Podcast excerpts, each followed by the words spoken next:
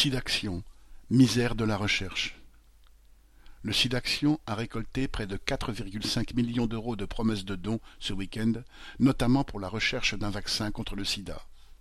Si les chercheurs sont obligés de faire appel à la charité publique, c'est parce que les laboratoires n'investissent que dans ce qui peut leur rapporter gros et rapidement. Pour se donner les moyens de combattre toutes les maladies, même pas assez rentables aux yeux des actionnaires des groupes pharmaceutiques, il faudra les exproprier.